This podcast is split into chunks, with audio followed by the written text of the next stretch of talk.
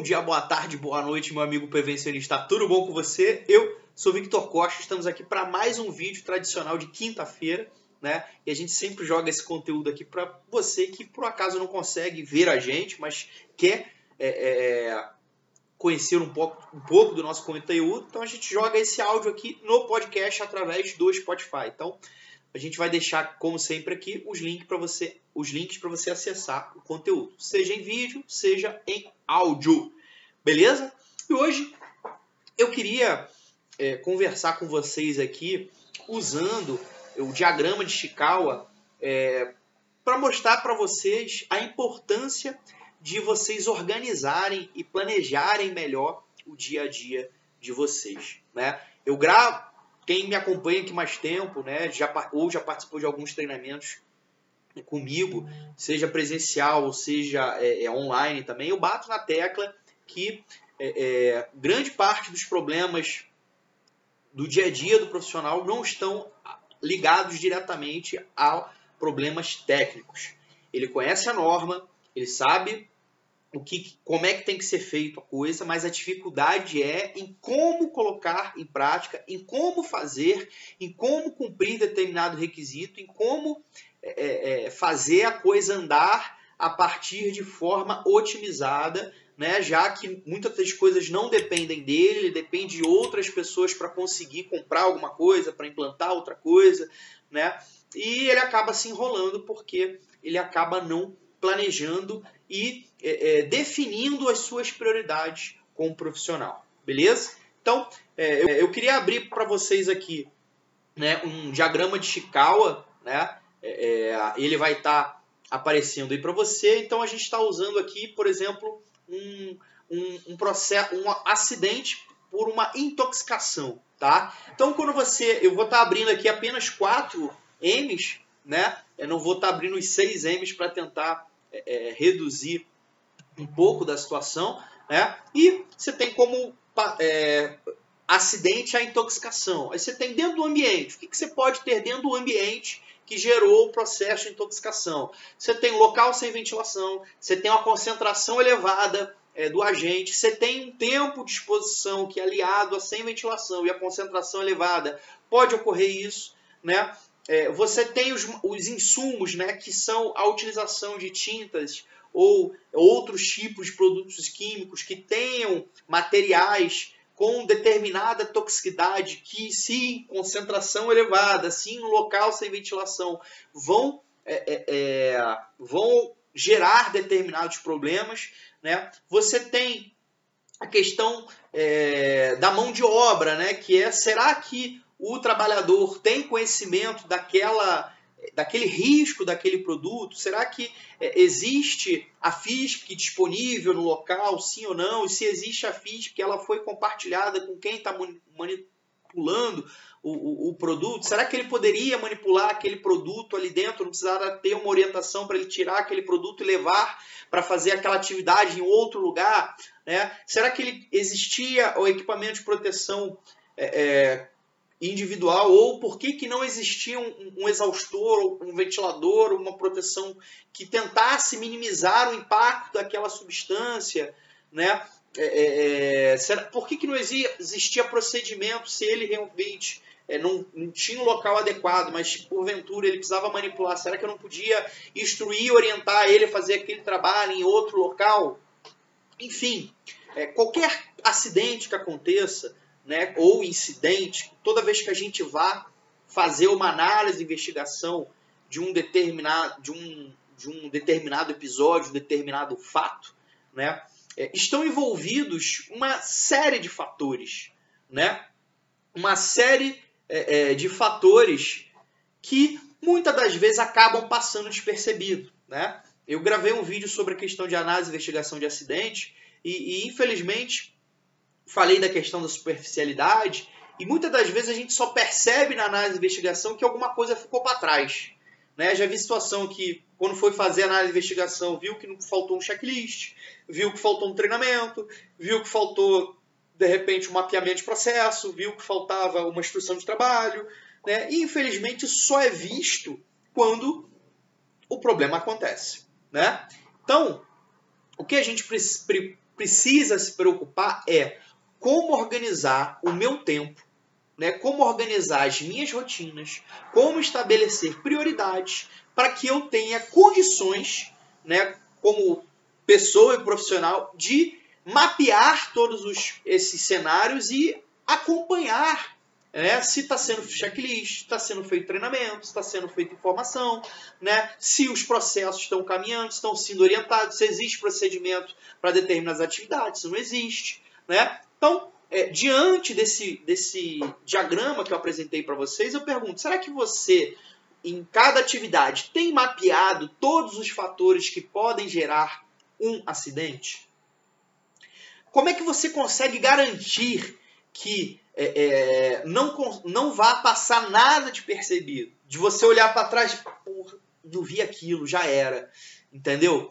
Como é que você consegue é, é especificar o controle para cada caso desse, para cada fator desse? O que, que você vai usar para garantir que aquilo não aconteça? Então, por exemplo, concentração elevada, que a gente disse que é um dos problemas. Como é que você vai garantir para não ter uma concentração elevada daquele material no ambiente? Você vai ter um exaustor, você vai ter uma orientação, é, você vai reduzir a quantidade de trabalhadores expostos, né? É, é em paralelo disso, eu pergunto, se isso já faz parte da tua atividade, e muitas das vezes você acaba percebendo que fica coisa para trás, é, é, será que você pode dizer que você, como técnico de segurança, como engenheiro de segurança, efetivamente consegue dar conta de todas as suas obrigações legais, como está lá no quadro da NR4, como está lá dentro do teu KNAI, KNAI não, desculpa, CBO, é, porque a gente precisa saber o que, que a gente tem que fazer como profissional de segurança e saúde. E eu vejo que muitos profissionais não sabem. Né? Eles basicamente entregam EPI, dão uns treinamentos ou outros, é, ficam rodando a esmo o tempo todo para dar um esporro em alguém que esteja fazendo alguma coisa errada ou tem os anos em EPI, mas ele não define né, efetivamente o que ele quer fazer, o que, que ele quer conquistar e o que, que ele vai desenvolver ali dentro. Né? É, é, e em função disso, ele acaba também, acaba também sendo muito é, cogitado por outros setores para ele dar um apoio ao RH, né, é, é, a produção para fazer isso, aquilo, que às vezes foge da atividade dele e é, ele acaba fazendo. Eu quero perguntar para você, técnico de segurança, você engenheiro de segurança, quem de você, vocês aqui nunca fez ou se não faz hoje em dia algum tipo de atividade que não é inerente à sua profissão? Por favor, levanta a mão. Né? É, é, é acaba fazendo, assim como outras pessoas de outros setores também fazem. É, a gente está ali para ajudar, para contribuir, para colaborar, para cooperar, né, para co-criar, seja lá qual for o termo que você queira é, utilizar. A gente está ali para ajudar, mas para eu ajudar, para eu estar, tá estar disposto a ajudar o RH, ajudar a produção, eu tenho que ter plena consciência de que todas as minhas atividades técnicas, legais, a minha, o meu papel como técnico de segurança está sendo feito. Será que eu tenho certeza disso? Será que se eu pegar para as atividades que estão lá na NR4, se eu pegar as atividades que estão lá no meu CBO, eu efetivamente estou fazendo ou tentando fazer aquilo que está lá. Por que, que eu digo tentando fazer? Porque, como eu já falei no início do vídeo, tem coisas que não dependem da gente. Né? Mas aí entra naquela questão: ah, eu já mandei o um e-mail. Esquece. Mande e-mail, marque reuniões, converse, estabeleça prazo, monitore, fique em cima. Mandar e-mail não resolve problema. Você precisa buscar soluções para resolver o problema. Se você mandou, não estou falando que não tem que mandar um e-mail, mas eu particularmente eu prefiro resolver o tentar resolver primeiro o problema para depois mandar o um e-mail, né? É, e mesmo depois de mandar o um e-mail, tentar insistir em conseguir resolver o problema, tá? Então você tem essa certeza? Não? Fica isso como dever de casa, tá? Então o que, que eu quero compartilhar com você aqui nesse vídeo, né? Que grande parte né, que eu enxergo, acho que eu já falei né umas 15 vezes, vamos combinar, quem contar né, quantos né, eu já falei até agora, vai ganhar um brinde. tá? É, mudei. E o que, que eu quero dizer com isso? Né? Que grande parte do problema, grande parte da dificuldade do profissional de segurança, na minha humilde opinião, são: número um, gerenciar tempo e cumprir prazos. E definir prioridades. Tá? O que, é prioridade? Acompanhar uma atividade né, que tem um risco significativo ou é, é, é, entregar vale transporte para ajudando, ajudando o RH. Né? É, faz, tá andando a esmo na área de produção, está tudo rodando, você já viu que está funcionando, não tem nenhuma atividade diferente, né? Tá dentro da rotina, você já, já passou pela, pela área de produção, viu que está tudo tranquilo. O que, que, é, que, que é mais importante? Você passar de repente meia hora, uma hora dentro do escritório, fazendo uma análise de dados, de informação, de, relato, de algum relatório que você fez, né? Tendo uma reunião com uma liderança, conversando com alguém, do que você ficar andando a esmo sem saber o que fazer na área de produção, porque alguém falou que o técnico de segurança, que o engenheiro de segurança tem que ficar 100% do tempo na produção. Tá? Trabalhar em equipe, negociar com a produção, né? A gente tem que parar com aquele negócio de ficar achando, ah, mas ele não quer, ah, ele não pode, ah, ah coitadinho de mim. Não, coloca, levanta as soluções, vê, traz para a produção o que você pode é, é, contribuir dentro do processo de trabalho. Né? Não é chegar lá, ah, tá errado, ah, isso ah, isso está fora da norma, ah, tá, não pode, isso. A gente não tem que ser aquele profissional que é, é, é jogue contra a produção. A gente tem que ser um a favor da produção com segurança. Tá? Então, se não dá para fazer daquele jeito, dá duas, três formas de se fazer. Exemplifica como é que a coisa pode fazer de forma mais segura. Se você não sabe, se você não entende, é, por falta às vezes de experiência ou conhecimento do processo produtivo, pega o líder, pega o cara de produção para te ajudar nisso. Eu, esses dias, estava acompanhando uma concretagem de um pilar os caras estavam com a forma em cima, estavam andando por cima da forma. Tinha quatro, cinco caras em cima andando por sobre a forma, com risco às vezes de cair. Eu chamei o carregado e falei: precisa ficar cinco caras aí em cima? Ele falou: não. Eu falei: então por que tem cinco caras aí em cima? Claro que eu falei com um pouco mais de carinho, né? não dessa forma que eu estou falando com vocês. É, é, é, ele, ah, não precisa. Já tirou, já ficou dois. Né? Ele já estava no final, eu falei, pô, ao invés do cara ficar andando em cima do madeiramento, existe a possibilidade de a gente botar uma madeira de repente mais firme, uma chapa, ele fica em cima da chapa, faz a concretagem, faz a vibração de um lado, depois muda a chapa para o outro e faz do outro lado? Falou, tem. Falei, Dá pra gente, no próximo pilar, tem como a gente fazer isso? Né? É, é, é, ele falou, tem. Eu falei, então beleza, então é só acompanhar e ver se ele realmente, aquele combinado, aquela, aquilo que foi sugerido vai ser feito. Né? É, é, é, e aproveitar aquela situação, registrar como uma boa prática e você replicar isso para outras situações. Ok? Lidar com as negativas da produção, da diretoria da empresa. Eu vejo muito profissional reclamando: ah, a liderança não me ajuda, ah, o dono da empresa não quer investir. Isso faz parte. Eu costumo brincar que se o empregador quisesse investir em segurança e o trabalhador quisesse seguir todas as regras e usar os equipamentos de proteção, a gente ficava um pouco meio sem função. Né? Porque é, o nosso papel não é ali ficar falando o que um deve e o que o outro não deve fazer, não. O nosso papel é equilibrar a balança, dando informação para um, dando informação para o outro, e fazer com que eles consigam enxergar a coisa da forma como a gente gostaria que eles enxergassem. A nossa cultura né? A cultura do brasileiro, infelizmente, não é uma cultura de prevenção, é uma cultura de jeitinho. Né? Então, o cara que nasceu, cresceu é, é, é, é, sem a cultura de prevenção, não é dentro do trabalho, depois com 30, 40, 50 anos, que ele vai fazer exatamente o que você quer que ele faça, não. Então, entenda que aquela negativa faz parte do processo. E você tem que aprender é, é, em como lidar da melhor maneira com, negativo, com aquela negativa.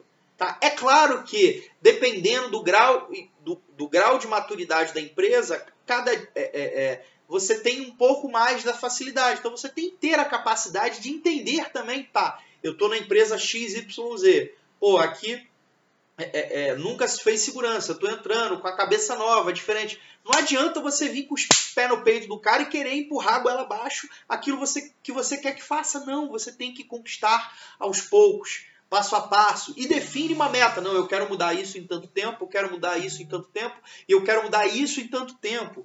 E avaliar. Agora, se não estiver andando da forma com que você gostaria, você começa a rever se você realmente quer continuar naquela empresa, quer continuar ali, ou até se quer continuar realmente na área de segurança do trabalho. Beleza? É, administrar os orçamentos justos para o setor. Não adianta, a segurança do trabalho, na maioria dos casos, não é uma área que vai ter um orçamento muito grande, então você tem que às vezes tirar de um lugar para botar no outro. Então, avaliar com critério se os exames do PCMSO realmente são é é, é, é, é, pode ser mudado, fazer um PPRA, um GRO, um PGR bem feito, para de repente reduzir o custo com o exame. É, eu não estou falando para ser negligente e parar de gastar dinheiro com o exame, não. Mas a, as empresas acham que às vezes fazer muito exame resolve o problema. Não necessariamente, você tem que analisar criticamente se aqueles exames são realmente necessários. E se forem, tudo bem, vamos fazer. Agora, se não é, não precisa ficar gastando dinheiro com isso. Né? Se aqueles equipamentos de proteção individual realmente são necessários, a forma como está se distribuindo, né? a perda, é, como é que está sendo a perda, como é que está sendo a qualidade do material, a durabilidade do material, ver se você consegue reduzir o, gasto com equipamento de proteção individual. Eu não acho que gastar muito com EPI seja uma, uma gestão eficiente de segurança e saúde. Se for necessário, tudo bem. Agora tem que avaliar se aquele dinheiro que está sendo gasto realmente está te trazendo algum benefício dentro do seu sistema de gestão. Ok? E, por último, mas não menos importante, saber dizer não. Tá? E o que, que eu quero dizer com saber dizer não? Eu já, é, é, já falei algumas vezes em alguns vídeos, em alguns cursos, a gente já gravou, já escreveu um artigo sobre isso, tem alguns posts no nosso Instagram, mas eu costumo brinquer, brincar que pelo profissional de segurança, se achar um cara que ninguém ama, ninguém quer, né, por achar que segurança, o próprio profissional, a maioria acha que segurança do trabalho é ah, a minha área, pô, ninguém me dá dinheiro. O cara às vezes acha, né, o cara ou a cara né? Às vezes acha que a solução dele ser mais ouvido, dele de repente ter um aumento, dele ser melhor visto, é agradando todo mundo. E agradando todo mundo é não dizer não. Ah, ô, fulano, você pode fazer isso? Eu não posso. Fulano, você pode fazer isso? Posso. Ah, fulano... E o trabalho efetivamente que ele tem que fazer, muitas das vezes acaba ficando de lado, porque a prioridade dele é, é, é agradar os outros, né? É, é agradar o, o, os demais trabalhadores. E muitas das vezes a gente não tem condições de agradar todos o tempo todo, né? É, nem os nossos filhos, a nossa família, a gente pode dizer sim o tempo todo, a gente tem que ponderar, saber quando dizer sim, saber quando dizer não, e no trabalho a mesma coisa. Né? Então, se você tem uma atividade que é importante, que é prioritária dentro da sua rotina, ela tem que ser feita. Não outra coisa que vão pedir, a não ser que seja uma coisa emergencial. Né? Você tem que avaliar dar critério. E, e, você não. Ah, não, não posso. Não, você. Ah, não posso fazer isso agora porque eu tenho essa e essa demanda, mas assim que eu acabar, eu estou disposto a te ajudar nesse processo, neste projeto. Né? Eu não estou falando para você ser aquele cara que não ajuda, aquele cara que não colabora, mas que você tenha a capacidade de avaliar quais são as suas prioridades, o que, que você tem a fazer e criticamente falar sim ou não naquele momento tá? E, e, sempre de primeiro momento eu sugiro, não fala de imediato, né? Pô, tem que ver na minha agenda. Hoje, toda vez que alguém me pede alguma coisa, eu não falo sim ou não de imediato. Eu falo, ah, pô, eu preciso ver minha agenda. Eu realmente vou lá, vejo, analiso. Analiso se aqui, aquela, aqu, aquela ajuda ou aquele convite realmente tem a ver né, com as minhas prioridades, com os meus propósitos. E em função disso, eu entro em contato posteriormente e falo, ó, oh, dá para ser, eu posso te ajudar nisso, ó, posso participar disso, né? É, é, é, mas isso você não precisa fazer de maneira abrupta. Pensa antes, define. Agora, se você não tem planejamento, se você não sabe o que você vai fazer amanhã, se você não tem nada estabelecido, priorizado, quem não tem agenda, está aberto à agenda dos outros. Não tem outro jeito. Infelizmente acontece, você na verdade vai trabalhar para os outros e o teu trabalho vai acabar ficando em segundo plano. Beleza? Então esse é o recado que eu queria compartilhar com vocês.